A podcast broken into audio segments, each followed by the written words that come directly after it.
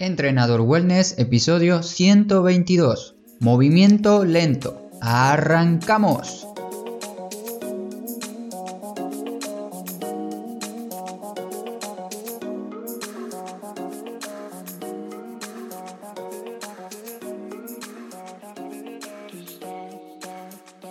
Muy buenos días para todos, bienvenidas y bienvenidos otra vez más a Entrenador Wellness, tu podcast donde vas a aprender realmente de entrenamiento, alimentación y lo fácil que es generar hábitos saludables para obtener la vida que de verdad te mereces.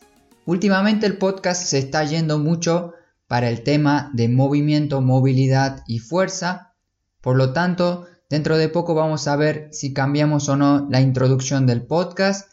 Dime qué opinas, qué te parece este nuevo cambio y si te parece correcto vamos a darle un giro al podcast, el cual lo quiero enfocar exclusivamente al movimiento y hábitos. De nuevo te repito, si te parece correcto puedes escribirme en los comentarios de la plataforma de podcast si es que tiene para escribir comentarios o en entrenador wellness barra podcast. Además del formulario también encuentras todos los episodios con los textos, imágenes y videos que muchas veces menciono que puedes ver. Me queda un solo aviso parroquial antes de empezar. Recuerda que tienes en entrenadorwellness.com el programa que estoy creando que se llama HSF para que logres tener un cuerpo fuerte, móvil y en el camino perder grasa. Puedes apuntarte para el pre-lanzamiento desde la página entrenadorwellness.com vas a ver una pestaña que dice programa HSF.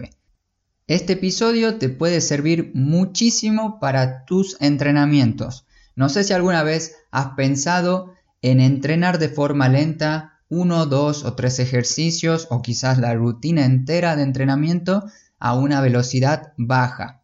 O tal vez moverte lo más lento posible al hacer movimientos cotidianos en casa. Si tus entrenamientos hoy en día están siendo aburridos, todas las veces son iguales, y quieres darle un progreso a algún tipo de ejercicio específico que estés practicando, como ser estás mejorando, quieres mejorar una sentadilla profunda o quieres mejorar en tus flexiones de brazos o en algún movimiento que hayas visto, moverte lento te puede ayudar a aprenderlo, a mejorarlo y por supuesto a progresar en cualquier movimiento. Te invito a descubrir en este nuevo episodio el movimiento lento. Ya existen distintas disciplinas, distintos métodos que promueven esta práctica de movimiento lento y consciente. Uno de ellos puede ser Tai Chi, el Kung Fu, también el método Feldenkrais, el yoga, pilates, entre otras disciplinas, sistemas y métodos rescatan y utilizan mucho esta herramienta para sus entrenamientos. En mi caso yo lo utilizo mucho en mis programas personales y digitales. Pongo ejercicios que se realicen de manera lenta para que mis alumnos puedan progresar en sus entrenamientos. Por eso te quería traer esta herramienta, así la pones en práctica ya sea en tus entrenamientos en casa, gimnasio o al aire libre. Moverse de forma lenta no es para nada sencillo. Lleva mucha práctica, mucha autodisciplina de uno mismo para poder concentrarse en lo que estás haciendo. Creo que te puede interesar saber los beneficios que va a traerte esta práctica de movimiento lento y en cada uno de estos beneficios te daré un consejo práctico para empezar a utilizarlo, ya sea en el entrenamiento o vida cotidiana. También vas a saber en qué parte de la rutina te lo recomiendo experimentar y en el artículo que va con este episodio está todo detallado por si se te olvida algún punto entras a la web de entrenadorwellness.com barra podcast y buscas el episodio 122 para buscar la información que necesites.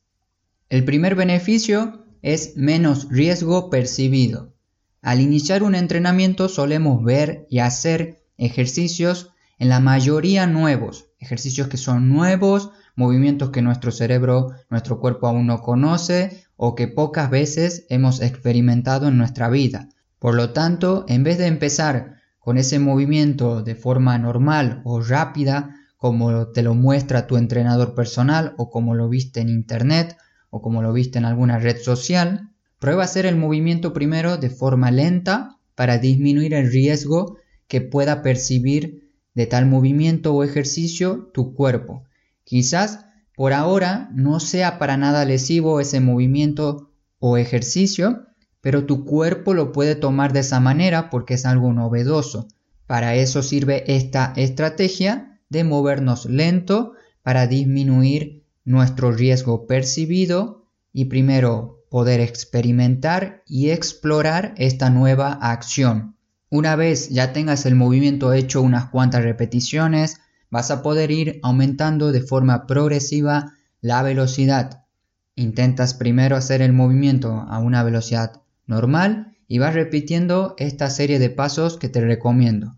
Primero, te mueves lento conociendo el movimiento. Segundo, aumenta la velocidad una vez conozcas el movimiento. Tu cuerpo lo aprende, aprendes el movimiento y aumentas de nuevo la velocidad para ver si puedes hacerlo. Si todavía no puedes hacer el movimiento nuevo, baja un poquito la velocidad, ponlo en práctica y luego de un tiempo recién pretende aumentar la velocidad o hacerlo a la velocidad normal de tal ejercicio, tal movimiento.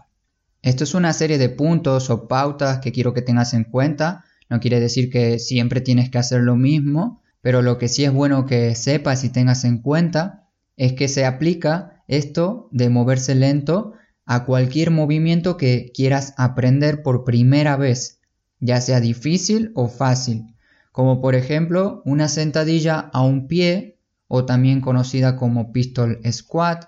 Otro ejemplo podría ser una parada de manos, la vertical. Este concepto se puede aplicar ya sea algo difícil o algo fácil. Moverse lento sirve también para los movimientos que vos ya conocías antes, pero hace años o hace mucho que no entrenas. Por ejemplo, el otro día comencé a darle clases a una chica y me dijo que hace 8 años que no entrenaba. Eso me hizo pensar que su cuerpo ya tenía cierta experiencia en movimientos, pero hace mucho tiempo que no entrena, entonces va a recuperar la capacidad de movimiento no te puedo decir un tiempo exacto, pero ya me hago una idea de que tiene una experiencia de movimiento previa en donde uno puede trabajar. Otro ejemplo que me gusta mucho es el gateo. Todos gateamos cuando somos bebés o cuando estamos en la escuela primaria, en nuestras clases de educación física, pero si ahora mismo intentas gatear sin apoyar las rodillas en el piso y solo con manos y pies, quizás tu cuerpo comience a temblar, Tal vez las muñecas te duela, tu espalda no resista esa postura, entre otros problemas con posible solución. Esto pasa porque hace mucho tiempo que no haces tal movimiento, en este caso el gateo. Pero no quiero que te ofendas ni te preocupes porque el cuerpo es sabio. Si quieres practicar el gateo, hazlo durante un par de semanas y tendrás el gateo dentro de tu lista de movimientos integrado de nuevo. El siguiente beneficio se trata de tu postura. El movimiento lento te va a ayudar con tu postura. Primero te quiero decir de forma resumida qué es el tono muscular. El tono muscular mantiene firme los músculos esqueléticos, pero no genera la fuerza suficiente como para provocar movimiento. Ahora vas a entender el término con lo que continúa del beneficio. Cuando te mueves en tu día, seguro lo haces siempre a una velocidad que requiere tal acción. Si estás limpiando la casa un domingo por la mañana temprano, vas a estar barriendo de forma lenta y tranquila, escuchando un poco de música y no vas a tener ningún apuro ni presión, salvo que tengas tus invitados dentro de una hora y ya va a aumentar la velocidad. Pero normalmente barremos de forma lenta, sin apuros. En otro extremo, si vas a entrenar en casa y estás por hacer un HIT, un entrenamiento de alta intensidad, te vas a mover a máxima velocidad, a la máxima intensidad que tu cuerpo te permita. Con estos dos ejemplos quiero decirte que para acciones simples donde la carga o la fuerza que se requiere sea baja, como por ejemplo barrer, se va a necesitar pocas unidades motoras de fibras lentas que te van a ayudar y te van a dar un mejor control en la producción de la fuerza. Para ejercicios que requieran una mayor fuerza, ejercicios que necesiten más intensidad, más carga, vas a necesitar un mayor número de unidades motoras, tanto rápidas como lentas, como también una sincronización de estas fibras. Al ser movimientos más potentes, más exigentes, serán movimientos menos precisos. No busco decirte ni quiero decirte que tienes un interruptor en tu cuerpo que dice activar fibras lentas para este movimiento y activar fibras rápidas para este otro movimiento. Nuestro cuerpo no funciona de esta manera, ambos tipos de fibras estarán en juego, solo que algunas pueden sobresalir más que otras dependiendo el movimiento, dependiendo el ejercicio. Espero que esta explicación haya servido para poder darme a entender que no solo nos tenemos que mover de forma rápida, también tenemos que buscar movernos de forma lenta, más a menudo, para mejorar nuestro control que tenemos sobre nuestra postura corporal, ya que las fibras lentas, esto es muy importante, ya que las fibras lentas son muy resistentes a la fatiga y pueden tener contracciones sostenidas, prolongadas durante muchas horas. Gracias a ellas, a las fibras lentas, mantenemos nuestra postura. Por lo tanto, si las entrenamos con estos movimientos lentos, podremos soportar posiciones que muchas veces nos resultan incómodas. Posiciones como por ejemplo estar de pie sin tener que estar inclinando la cadera hacia adelante o estar sentados en el piso sin tener que doblar la espalda dejándola en forma de C. Tenemos que entrenar fibras lentas para poder mantener otras posturas y que no nos resulte esto incómodo. El siguiente consejo es que no te limites a movimientos rápidos todo el tiempo. Si cada movimiento cotidiano de tu día es rápido, apresurado y poco consciente, prueba de vez en cuando moverte de manera lenta en algunas tareas esto también se aplica a los ejercicios de entrenamiento.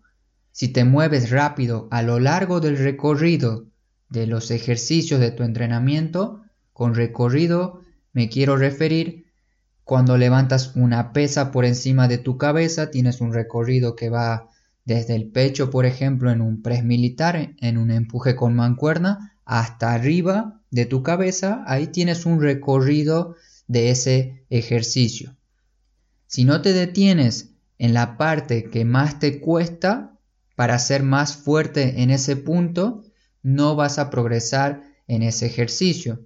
Para hacer más práctico este punto, te tengo una tarea para casa. Cuando estés frente a un espejo, levanta ambos brazos por encima de tu cabeza y si ves que un codo no se estira por completo, Quizás ese punto o ese momento del recorrido cuando estás levantando el brazo no lo estás entrenando. Y ahí debes estirar el codo y entrenar justo esa parte débil del ejercicio.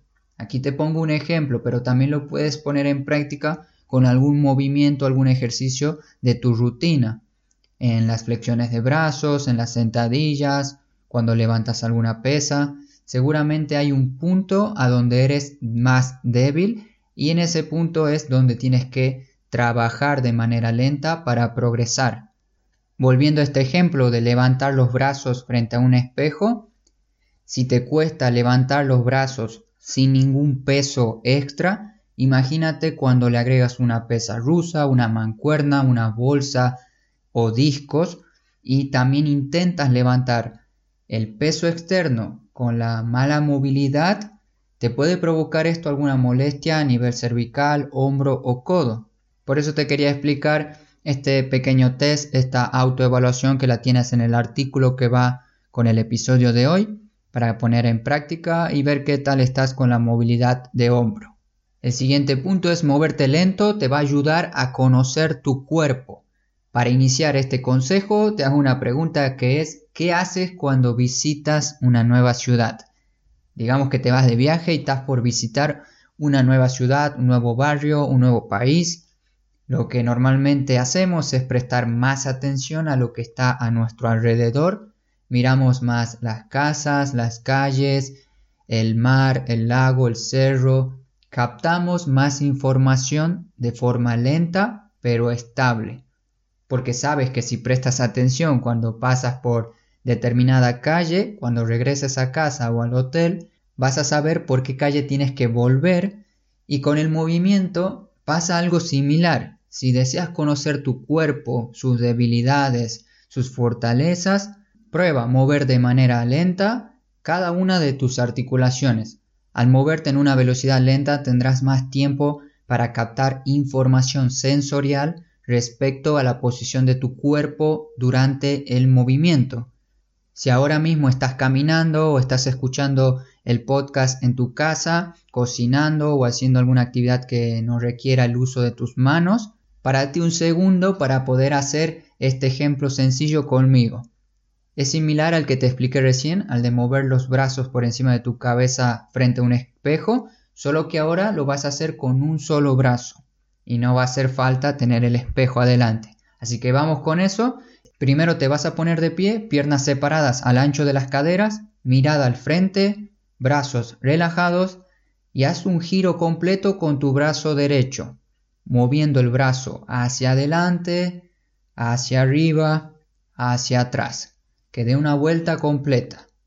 Luego regresa de forma inversa lentamente. Repite estos puntos tres veces con cada brazo y verifica si algún brazo te dolió, si el codo te dolía, el hombro te dolía, la cervical. Revisa y analiza qué sentiste al hacer este giro completo. Esto es una circunducción de hombro, de manera técnica y anatómica. Esta es una forma sencilla de autoevaluar tu articulación del hombro. Lo mismo podrás hacer con las otras articulaciones Solo tienes que darte unos minutos y hacer rotaciones controladas con la articulación que crees que tienes problemas. Así vas a evaluar los diferentes ángulos que puedes mover tus articulaciones. Aquí te lo expliqué de una manera muy general a esto de la autoevaluación, pero si te interesa saber más sobre las rotaciones articulares controladas, me puedes escribir, comentar o unirte a la comunidad wellness para que sepas cuándo voy a largar un episodio de este tema. Ya nos quedan los últimos dos consejos, últimos beneficios y el siguiente es que el moverte lento te va a conectar. Esto se refiere al estado de flow que vimos en los episodios pasados de estar en el momento presente realizando una actividad concreta, sin tener que angustiarnos del pasado ni sufrir ansiedad por el futuro. Si deseas aprender y descubrir tus movimientos, tienes que moverte con conciencia y conectar con cada acción, manteniendo el foco en lo que estás haciendo ahora mismo. Pasamos rápidamente al otro, que es muévete lento para que puedas ganar más fuerza. Cada vez que cambias de una posición a otra en tu rutina de movimiento o cuando mantienes una misma postura, tus músculos estarán con una fuerza sostenida y gracias a esto vas a poder aumentar tus niveles de fuerza en tus entrenamientos. El cuerpo aprovecha el impulso de cada uno de nuestros movimientos para optimizar el siguiente movimiento gastando la menor cantidad de energía posible. Para poder hacerme entender y que entendamos bien este punto, cuando hacemos una flexión de brazos con las rodillas en el suelo, Escucha bien que te dije con las rodillas en el suelo. Si crees que de verdad tienes fuerza y dominas ese ejercicio, hazlo de una forma bien lenta, pero bien lenta al ejercicio. Cinco repeticiones lentas, solamente cinco repeticiones y luego haz cinco repeticiones rápidas y vas a ver la diferencia entre hacerlo a una velocidad rápida, donde el cuerpo está optimizando el gasto de energía, aprovechando ese rebote de ida y vuelta contra el movimiento lento donde el cuerpo estará de manera lenta subiendo y bajando. Prueba las 5 repeticiones lentas, luego descansa y haz 5 repeticiones rápidas y me cuentas qué tal ves esta diferencia. Entonces, después de todos estos beneficios, esta gama de consejos que te acabo de, dar, ¿Te tienes que mover lento o te tienes que mover rápido? No tenemos que ser extremistas en casi ningún punto de la vida, tampoco en el entrenamiento. No tenemos que mantenernos siempre entrenando de una forma. Conocemos los beneficios que tiene el entrenamiento de alta intensidad, los HIT, Tabatas, entre otros. Y hoy sacaste tus propias conclusiones sobre cómo y por qué debes moverte de forma lenta y lo bueno que tiene esta práctica. Por lo tanto, un estilo de entrenamiento no es mejor que otro. Lo que tienes que saber es aprovechar tanto los beneficios que tiene la práctica del movimiento lento como la práctica del movimiento a una velocidad normal o a una velocidad un poco más rápida. Si deseas irte con alguna herramienta extra, una herramienta práctica extra de este episodio, tienes que saber lo siguiente. Si aún no utilizaste el movimiento lento y es la primera vez que escuchas sobre este tema, prueba modificar uno o dos ejercicios que realizas de manera habitual en tu rutina a un modo lento. Por ejemplo, si siempre haces sentadillas con o sin peso a la misma velocidad, Prueba desde hoy durante un mes poner ese ejercicio durante un mes a baja velocidad. Y el último, si te parece poco cambiar uno o dos ejercicios, prueba cambiar un bloque de entrenamiento a baja velocidad.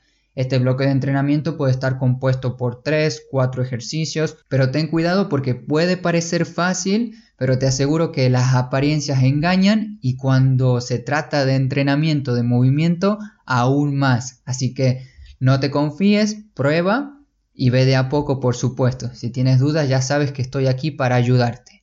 Como resumen del movimiento lento, recuerda moverte de forma lenta para percibir si el movimiento es seguro y si tu cuerpo podrá soportarlo y cómo progresar y conocer movimientos tanto nuevos como viejos.